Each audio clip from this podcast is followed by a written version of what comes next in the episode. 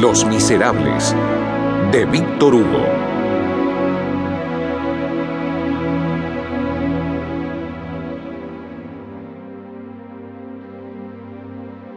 Esta historia es acerca del deber, la virtud, el amor.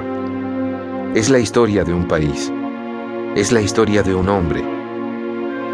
Cuando era niño, mi padre solía contármela. Ah, cómo me agradaba escucharlo.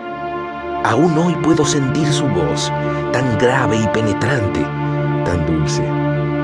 En aquellas noches frías de Francia, me sentaba junto al fuego.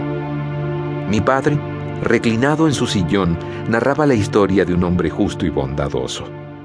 Lo recuerdo muy bien. A comienzos de octubre de 1815 llegaba A comienzos de octubre de 1815 llegaba a una pequeña ciudad de Francia un hombre sucio y cansado.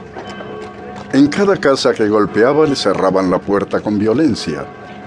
Pocas veces se hallaban hombres tan miserables como este. La gente de esta ciudad lo rechazaba ásperamente. Agotado y desesperanzado, golpeó casi sin aliento la puerta de la iglesia.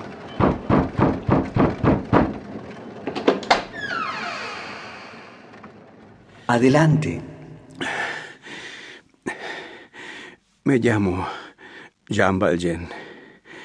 He pasado en presidio 19 años. Hace cuatro días me liberaron y, y no tengo a dónde ir.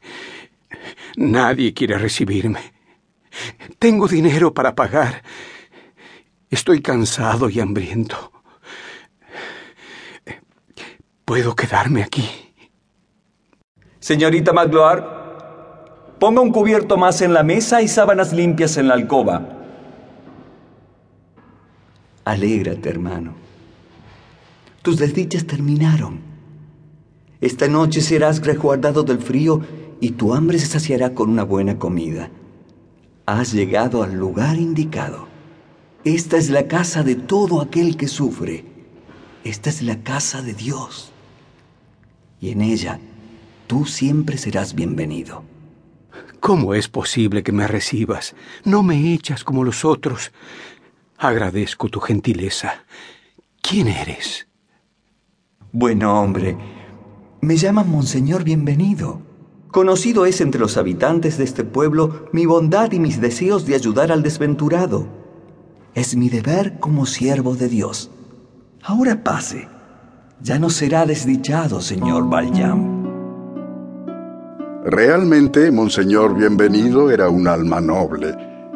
El vagabundo por fin comió hasta saciarse y pudo tener un resguardo del frío.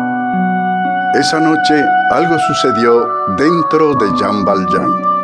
El hombre se sintió atraído tanto por la bondad de su benefactor como por los cubiertos de plata que observó durante la cena. Una lucha interna se desarrollaba en su interior.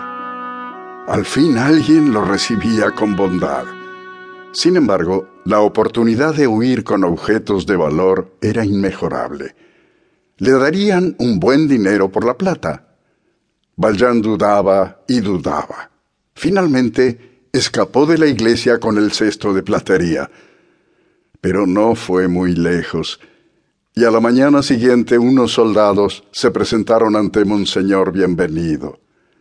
Jean Valjean estaba entre los brazos de los soldados.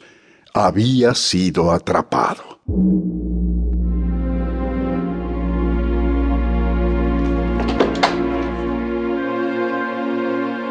Jean Valjean huyó de la ciudad.